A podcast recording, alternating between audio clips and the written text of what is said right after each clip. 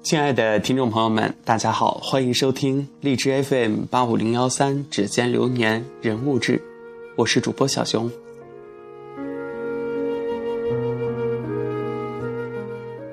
卢隐，很多人都不知道她。其实，在五四时期，她是与冰心齐名的女作家。那个时代，有福州三大才女的说法，说的就是她、冰心和林徽因。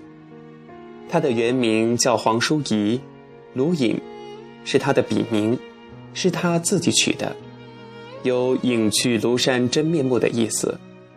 但她去世的太早，就如她的名字所暗示的，在半个多世纪的光阴里，她真的很少被人提及。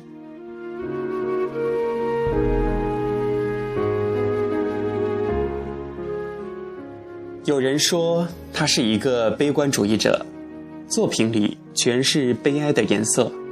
他的作品里，人物总是走投无路、前路茫茫，面对着冷酷无情的现实，永远感受着孤独、苦闷和愤激。可他笔下的女人大多有一个好听而纤柔的名字：文薇、阮清、倩娟、静之。等等，纤细而柔美。他自己的人生也是悲哀的，从出生到去世，不幸频频降临，他的幸福太少了。但是他又是那种对于生命有热爱，对爱有热烈追求的人。他那种我行我素、不甘于庸俗的性格，让人如此印象深刻。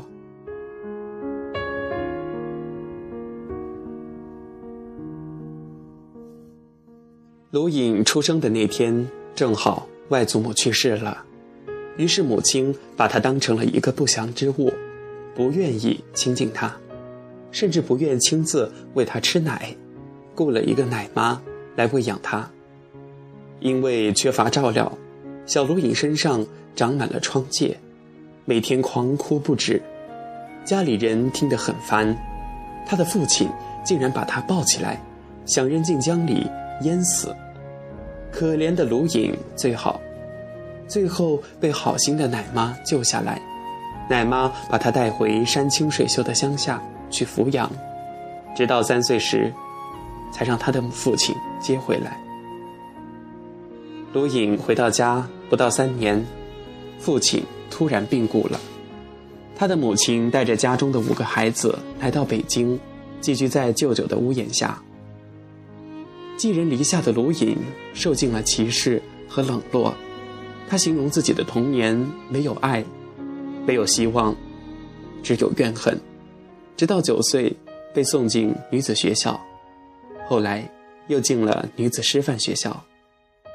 聪明的卢隐在师范学校里大量的读书，被同学们称为小说迷。正是遇上了文学，他才得救了。他不但读书。还开始写作，我常常觉得心里梗着一些什么东西，必得设法把它吐出来才痛快。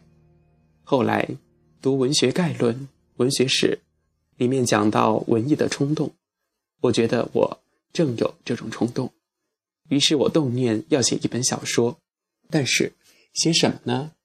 我真的不知道。对于题材。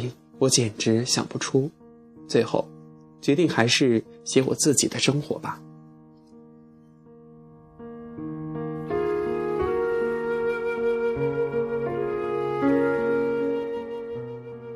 卢隐十七岁时，家里来了一位访亲的年轻人，林鸿俊。他曾经在日本留学，比卢隐大三岁。林鸿俊被卢隐的才情打动。托人向卢隐母亲提亲，但是因为他家境贫穷，父母双亡，被拒绝了。林鸿俊很伤感，写信给卢隐，阐述自己的凄凉身世和对他的仰慕。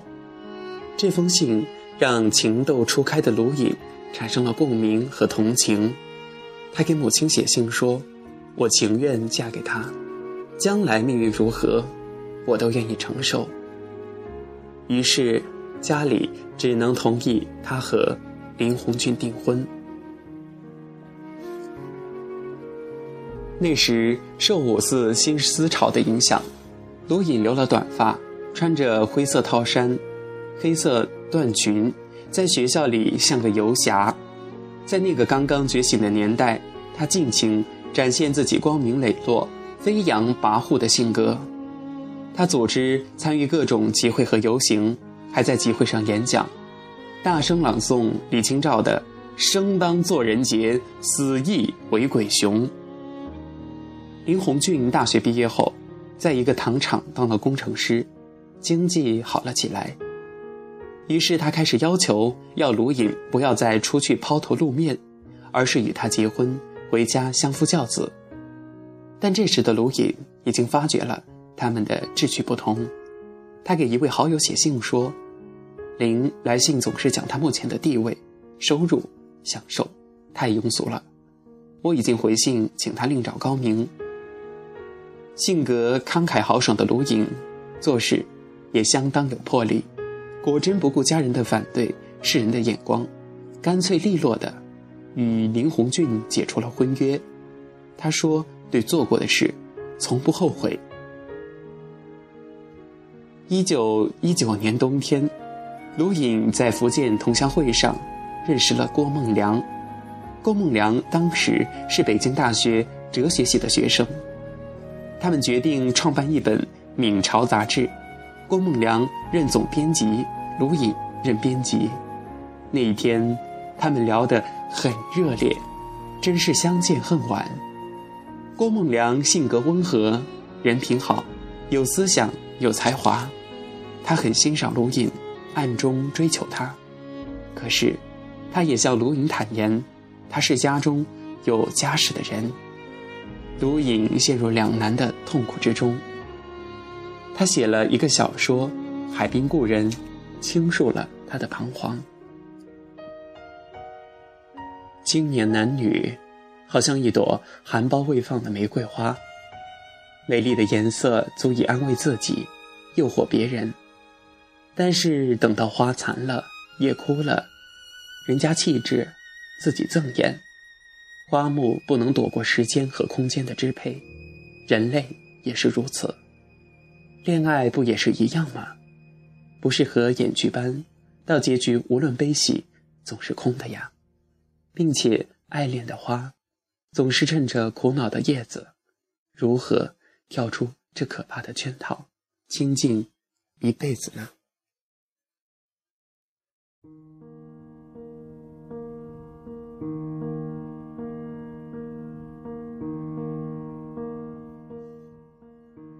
经过痛苦的思考和抉择，他给郭梦良写信说：“只要我们有爱情，你有妻子也不要紧。”真是一语惊人。紧接着，家人的责难、亲友的嘲讽和唾骂，铺天盖地而来。但是他仍旧一意孤行。一九二二年夏天，他和郭梦良在上海一品香旅社举行了结婚典礼。这一惊人之举震惊了社会。可是，幸福不是不顾一切就可以得到的。结婚后，卢隐和郭梦良回福建老家探亲，与郭的妻子同住在一个屋檐下。郭的妻子把他当作小妾来对待，婆婆对他也是极其的刻薄，就连他晚上点煤油灯写作，都要在门外骂他。自尊心极强、以新女性自居的卢隐，哪里受得了这些？这时候，他才体会到什么叫尴尬和卑微。他原来想，只要有了爱情，什么问题都好办。现实却狠狠地泼了他一头冷水。他绝望地给好朋友写信说：“过去我们所理想的那种至高无上的爱。”只因天上有，不在人间。回乡探视，备受奚落之苦，而郭处之泰然。就在他结婚不久后，母亲因为不能接受他给人做小，郁郁离世。办完母亲的丧事之后，卢隐强烈的要求和郭梦良回上海。回到上海以后，郭梦良创办了上海自治学院，忙碌终日。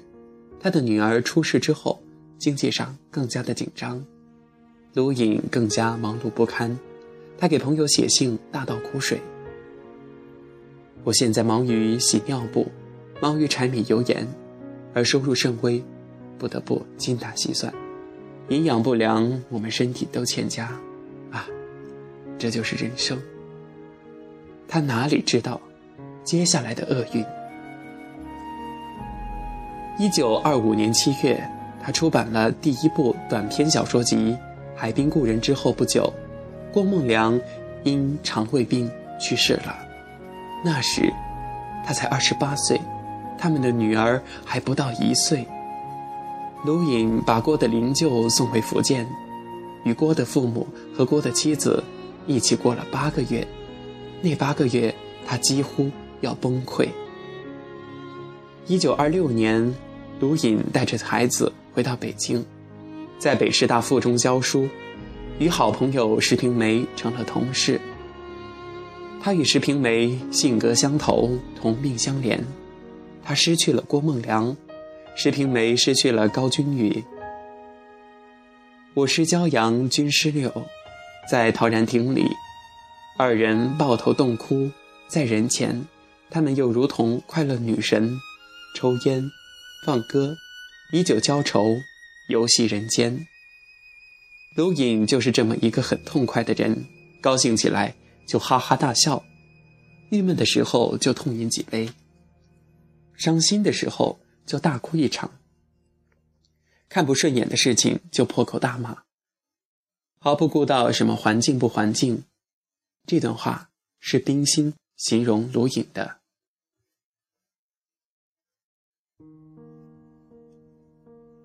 但是，一九二八年，他的哥哥去世了。紧接着，好朋友石平梅因为脑膜炎猝死了。几年间，母亲、丈夫、哥哥和石平梅相继离去，让她悲痛欲绝。她悲哀，浸透在这个时期出版的作品《林海潮汐》和《曼丽》中。之后，有一大段时间，卢隐过得十分颓废。他常常跑到无人的地方，睡在地上，看无迹无踪的云，也经常喝得烂醉如泥，然后躺在床上长醉不醒。过了三十岁的他，有盛名，有智慧，有感悟，唯独没有爱情。直到一个叫李维健学生的出现。李维健，成都人，是清华大学西洋文学系的学生。他人长得很帅气，还经常在报刊上发表诗。他不顾卢隐比自己大八岁，不断的给他写信，大胆的表白自己。我愿意你把你心灵的一切都交给我，我虽是弱者，但担负你的一切。我敢自夸是有余的。李维健的出现如同阳光，照进了卢隐阴暗冰冷的心，但是他并没有立刻接受他。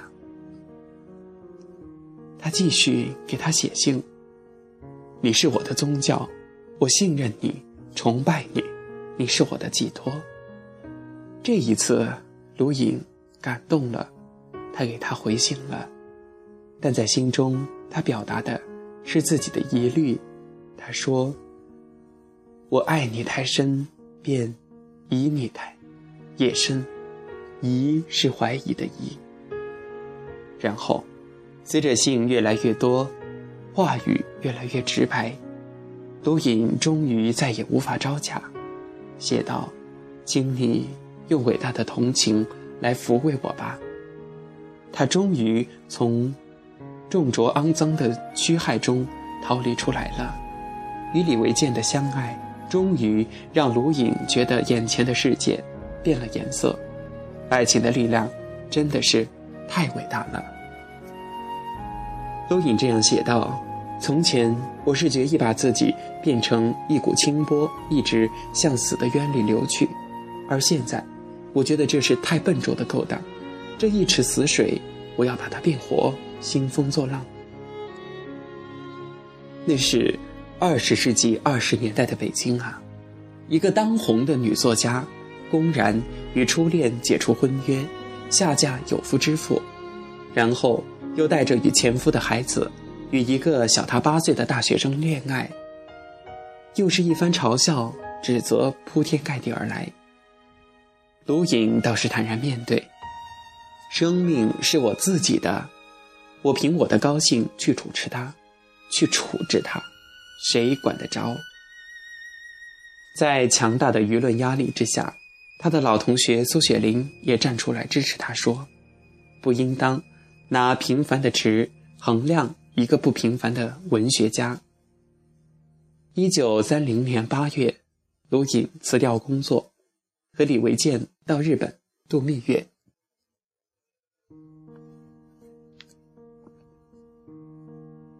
他们在东京住了一段时间，研究文学。他写了《东京小品》，里面充满简单的幸福。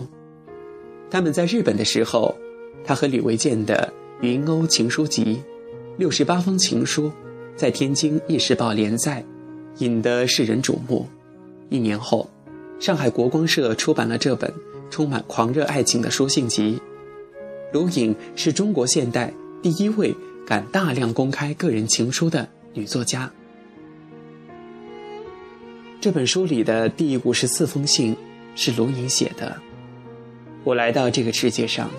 什么样的把戏，都尝试过了，从来没有一个了解我灵魂的人。现在我在无意中遇到了你，我们第一次见面，就是基于心灵的认识。易云，你想我是怎样欣喜？我常常为了你了解我而欢喜流泪，真的。易云，我常常想，我常常想天使。我认识你，一定是叫你来补偿我此前所受的坎坷。易云，也就是她的丈夫李维健。可是，一九三四年，就在他们结婚四年之后，五月十三号，怀孕的卢颖即将分娩。为了省钱，他们没有去医院，而是花了十几块钱请了一个接生婆。她的子宫被接生婆划破了，她因失血过多而离开了人世。三十六年的人生就这样匆匆画上了句号。卢隐一世清贫，没有任何财产，死后他连一块墓碑也没有留下。悲痛的李维健经受不了这么大的打击，像疯了一样到处乱跑。根本无心照顾当时还不到十岁的两个孩子。于是，卢隐的大女儿被舅父带走了。离家时，他只带了一张母亲的照片小女儿跟随李维健回到四川老家。从此，姐妹天各一方，杳无音信，一别就是半个世纪。一九八五年，卢隐的两个女儿终于。重逢相识，他们来到上海寻找母亲的墓地，但是那里已经被拆掉，盖了高楼。